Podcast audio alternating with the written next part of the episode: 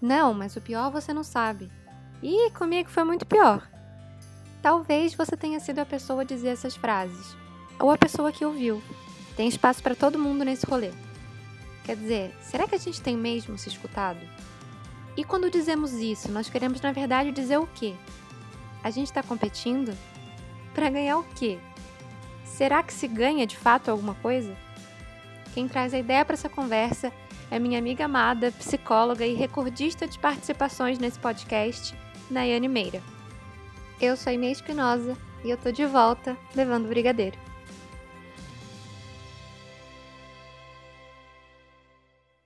Oi, Nay, acho que é a terceira vez, talvez, que eu estou te dando oi nesse podcast. E estou muito feliz que a gente vai começar a segunda temporada com você. Então, se apresenta para quem não ouviu os outros episódios e não sabe quem você é, e para quem está chegando agora, se apresenta, diz quem você é, o que você quiser falar. Olá, muito prazer estar aqui de novo. Uh, meu nome é Nayane, eu sou psicóloga clínica, eu trabalho com a psicanálise e sou amiga da Ime há um tempinho e venho participando dos podcasts que estão cada vez melhores. Ah, linda.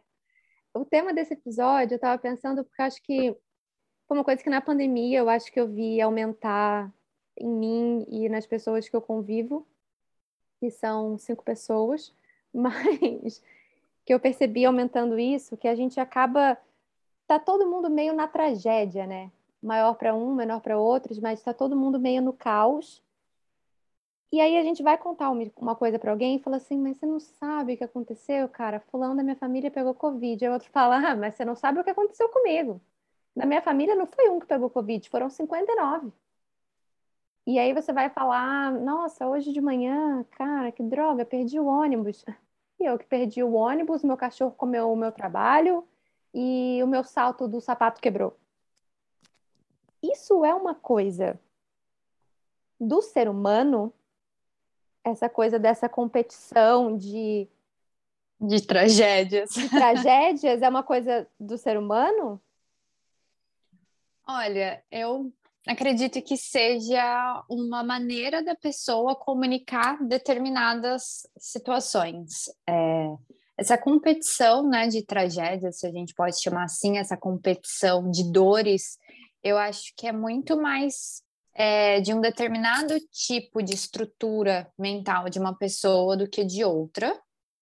Há uma diferença, mas eu também entendo que no momento de pandemia que a gente vem vivendo nos últimos meses, né? Sei lá, dois anos, quem está contando ainda?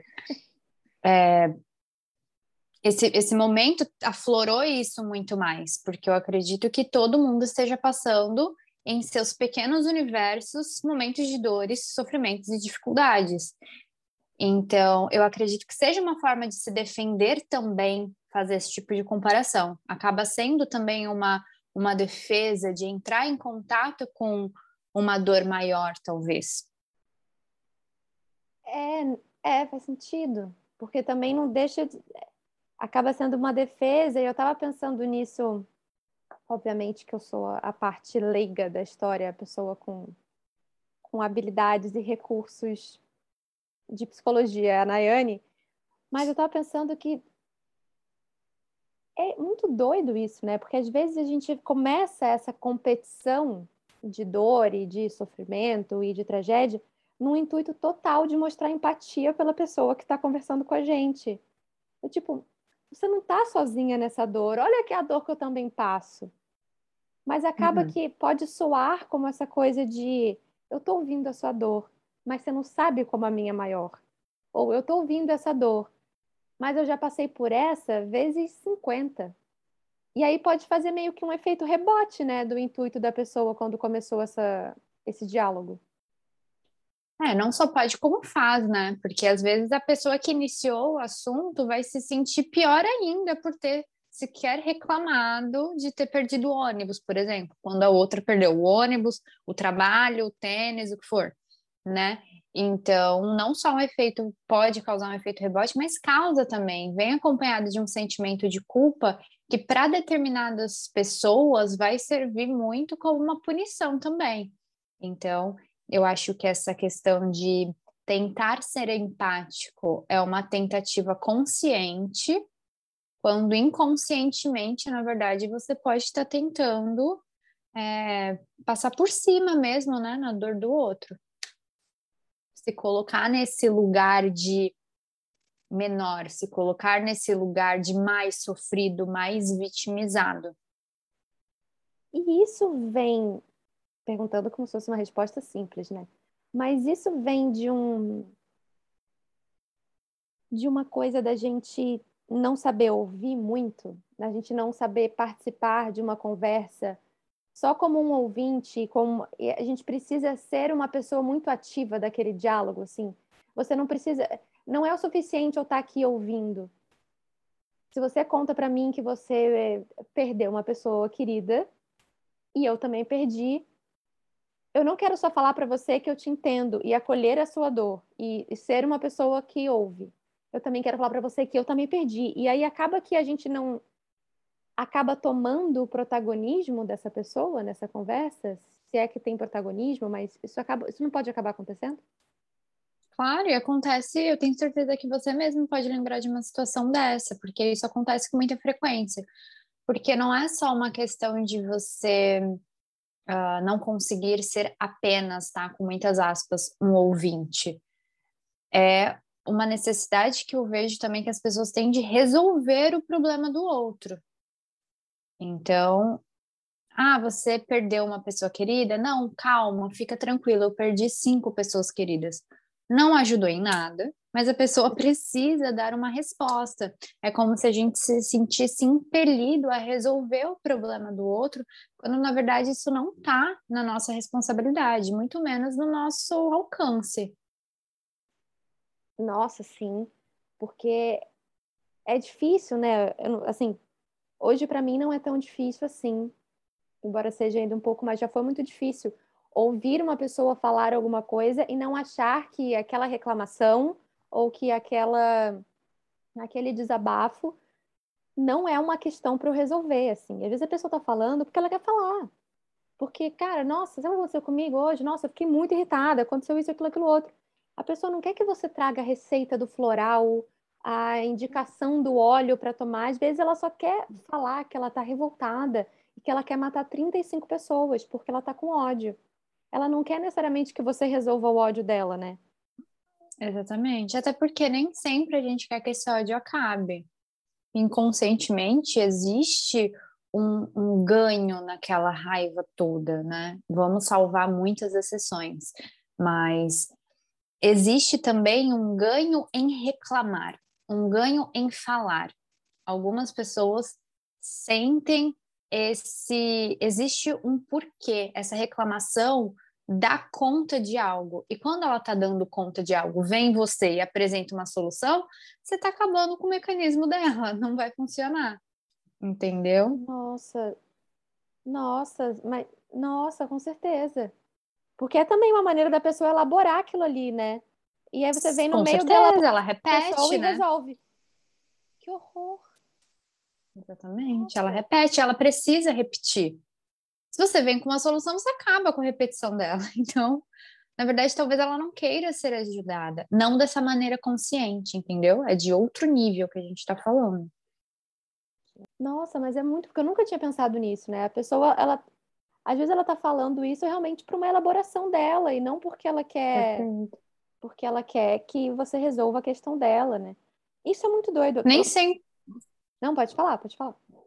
Nem sempre ela quer um interlocutor, né? É. Não é sempre que ela quer isso, às vezes ela quer falar. Você já, já se deparou numa situação parecida com essa, olha, de a pessoa tá falando, falando e reclamando e contando, e assim, são todas questões válidas, em nenhum momento eu tô tirando a validade da reclamação ou uh, subestimando o sofrimento, não é isso. Mas é uma fala constante, repetitiva, e você sente que a pessoa tá falando, falando, e ela não te escuta. Ela só quer falar. Poderia ser você, poderia ser seu pai, poderia ser um amigo, poderia ser qualquer pessoa, porque ela só quer falar. Nossa, nossa, sim. Nossa, exato. E é isso, gente. O podcast fica por aqui. E gente... Não, porque é muito isso, é impressionante, porque a gente acha, e acho que depois que a gente começa a fazer análise, enquanto ser humano não psicólogo, a gente começa essa mania de analisar tudo, qualquer coisa, né? A pessoa chega para você Sim. e conta uma coisa, você fala assim, o que será que está por trás dessa fala? E, e de fato, né, tipo, quando a minha psicóloga fala assim, mas o que isso quer dizer? Teve um dia que eu falei, tô exausta, não tenho o que falar, tô com muito sono. Isso o que que é? Eu falei, não é nada por trás, é sono. Aí a gente foi entrando nisso e eu saí assim, meu Deus, aonde eu vivo, quem eu sou. Porque eu só cheguei falando que eu estava com sono, que eu não queria ir para terapia. E vira uma super coisa. E de fato, a gente não precisa de interlocutores em muitas falas que a gente tem, né?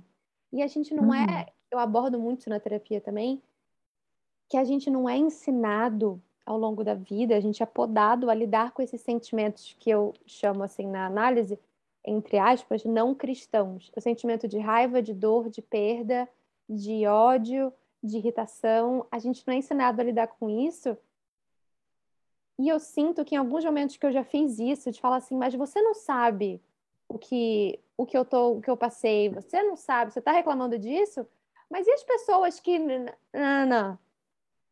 Muitas vezes isso vem recheado desses meus sentimentos entre aspas não cristãos. Essa coisa Sim. de eu estou competindo com você de uma maneira consciente, inconsciente, porque às vezes a satisfação que eu tinha era uma satisfaçãozinha de que eu venci alguma coisa. E é muito louco, porque a gente, quando está vivendo essas conversas, a gente não tem necessariamente a consciência, como você disse, né? De que a gente está fazendo esse comparativo como um mecanismo de defesa, ou estamos fazendo porque estamos elaborando algo. A gente só vai fazendo. Sim. E é por aí que a gente vive, sabe? Não tem como também a gente controlar e trazer tudo isso à tona de uma vez. Isso é algo para a vida toda, é algo para você escutar, refletir, elaborar de novo, e daqui a pouco você vai cair nessa mesma, nessa mesma repetição, e daqui a pouco você interpreta isso de novo e vai mudando. É claro que a gente não vai generalizar, mas eu acredito que muito dessa competição mesmo de dor é, muito potencializada pelo momento que a gente vive hoje, é uma tentativa de, de sair desse aspiral, sabe? De sair desse lugar de sofrimento, de talvez apresentar para essa outra pessoa uma solução para o problema dela que te ajude a repensar o seu.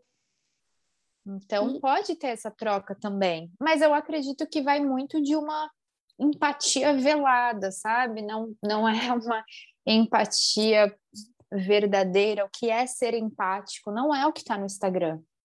Sim. Não é o que está na televisão. É por outro caminho.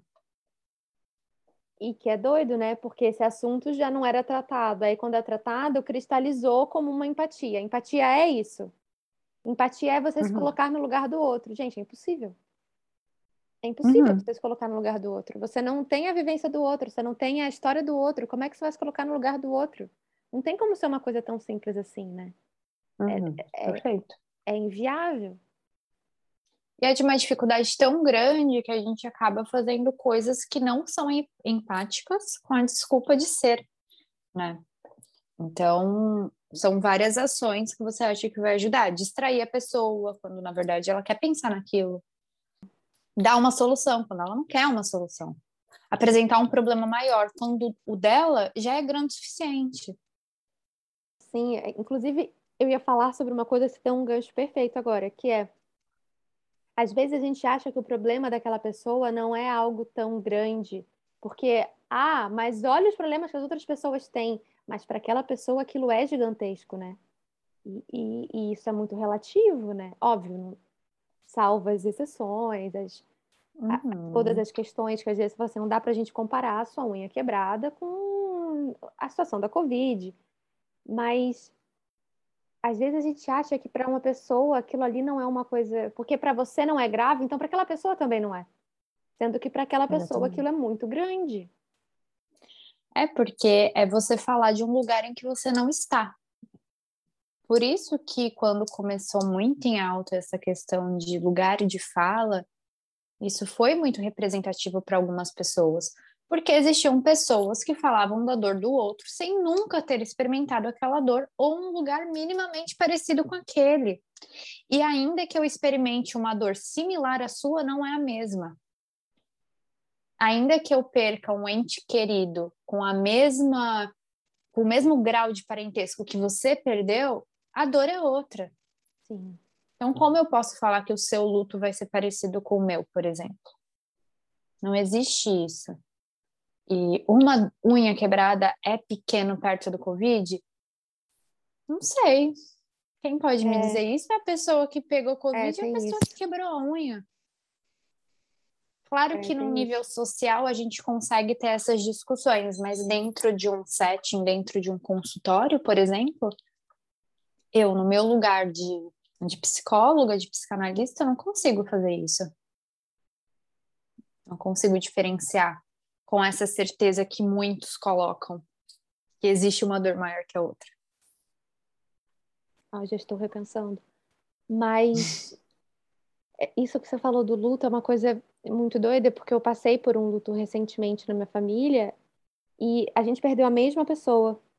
E cada um tem um luto diferente, né? Sobre a mesma pessoa. E Sim. eu perdi meu avô, e aí se eu conversar com outra pessoa que perdeu o avô, talvez para ela não signifique nada, porque ela não era próxima do avô, ou porque o avô representou coisas negativas na vida dela. Então, realmente, não tem como a gente pegar a situação e achar que todo mundo que perdeu o avô é assim que se sente. Todo mundo que fez isso é assim que se sente. Né? A gente não tem noção do outro. Isso é uma coisa muito louca, porque a gente nunca vai ter, né? Por mais que a gente conheça a pessoa, a gente nunca vai saber plenamente o que é aquilo ali, porque a gente não é a pessoa, né? Sim, a gente não sabe, então a gente não consegue competir nem com a dor dela e nem com os motivos pelos quais ela tomou determinada decisão.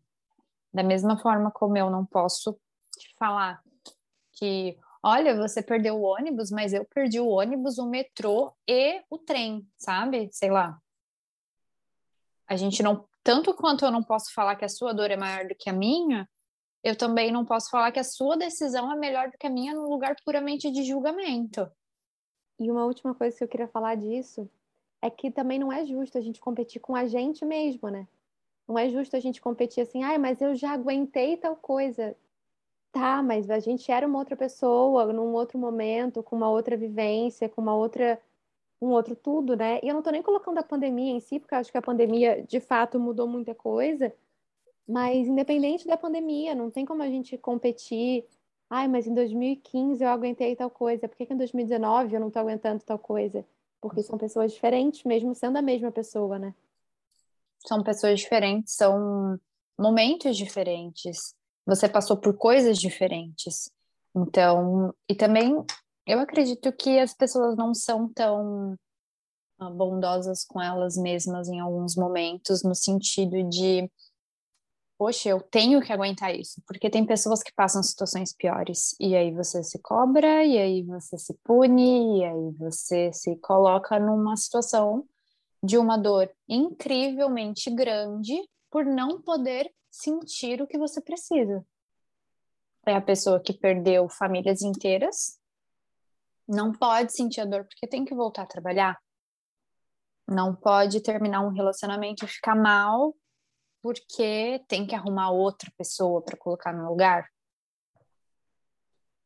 Não pode perder o emprego e ficar mal com a perda do emprego porque tem que arrumar outro emprego desesperadamente.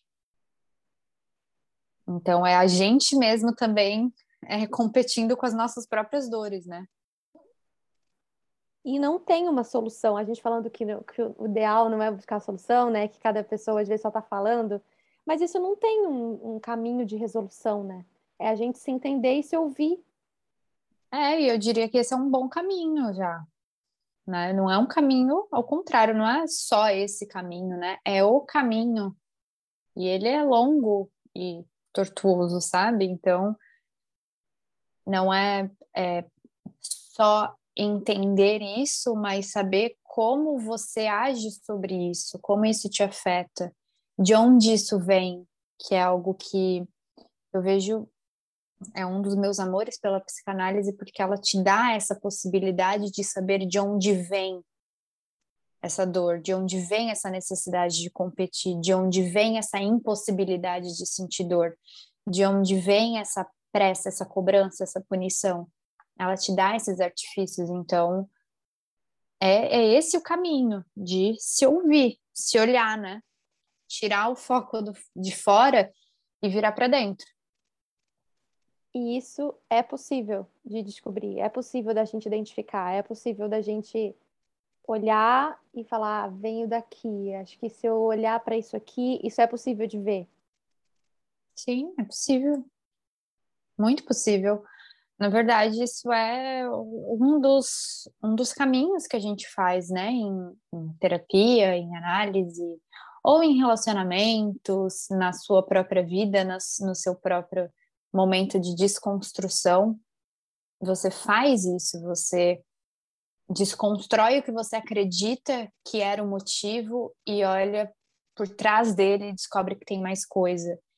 E é essa esse momento de olhar para isso e, e desmembrando e desmistificando e entendendo de onde vem. Não só é possível, como é necessário. É, nossa, eu amo falar desse assunto. Eu já falei várias vezes, toda vez que você vem aqui no podcast eu falo tem horas que eu queria não ser sua amiga para ser sua paciente. Então, você que está ouvindo e não é amigo da Nayane, seja paciente da Nayane. E na última, por favor, venha. Por favor. Na última temporada do podcast, e você já respondeu essa pergunta, eu perguntava para quem a gente daria um brigadeiro, né? Para quem o convidado, a convidada daria um brigadeiro. E aí eu mudei um pouquinho a pergunta para essa temporada, e você pode tomar seu tempo para pensar. E é, em que momento da sua vida ou em que momento da sua caminhada, em que momento da sua pessoa, em que momento você tem vontade de um brigadeiro? Olha, eu acho que o brigadeiro ele vai fazer o trabalho perfeito de aquecer não só o estômago, mas o coração, a mente, todos os todos os âmbitos assim de uma pessoa no momento de dor, no momento de perda. Eu acho que hoje eu estava trabalhando e eu ouvi muito sobre isso, sobre a dor da perda. E eu acho que eu gostaria de ter recebido um brigadeiro quando eu perdi coisas, pessoas. Teria sido muito bom. Eu amei. É assim, é, é o primeiro episódio da segunda temporada, mas ainda veremos Nayane muitas vezes aqui porque eu sou muito fã, eu admiro muito e sempre teremos aqui. Já estou pensando em outras coisas para fazermos aqui também. E obrigada, Nay, obrigada por sempre topar, obrigada por ser. Isso que vocês estão vendo aqui no podcast, assim, é assim na vida. É assim, essa pessoa maravilhosa e obrigada. E saudade que essa pandemia faz a gente não conseguir se ver. O cabelo dela tá gigante, estávamos falando sobre isso antes de começar essa gravação não vi esse cabelo crescer. Então, assim, quer dizer. Mais de um ano de cabelo. Ah, um ano de cabelo, gente, não. E obrigada, Nai. Tô muito feliz. Amei esse podcast. Foi um quentinho no coração, assim. Obrigada. Eu que agradeço, de verdade. É sempre ótimo estar aqui, é sempre ótimo ter esse espaço para falar. É sempre ótimo trocar com você. Você conduz a discussão de uma maneira leve, confortável, fácil de entender. Eu acho que todo mundo que escuta sente isso também. Sempre que precisar, eu venho. Espero que você tenha gostado desse episódio do podcast e que a gente se encontre muito por aqui. Até semana que vem!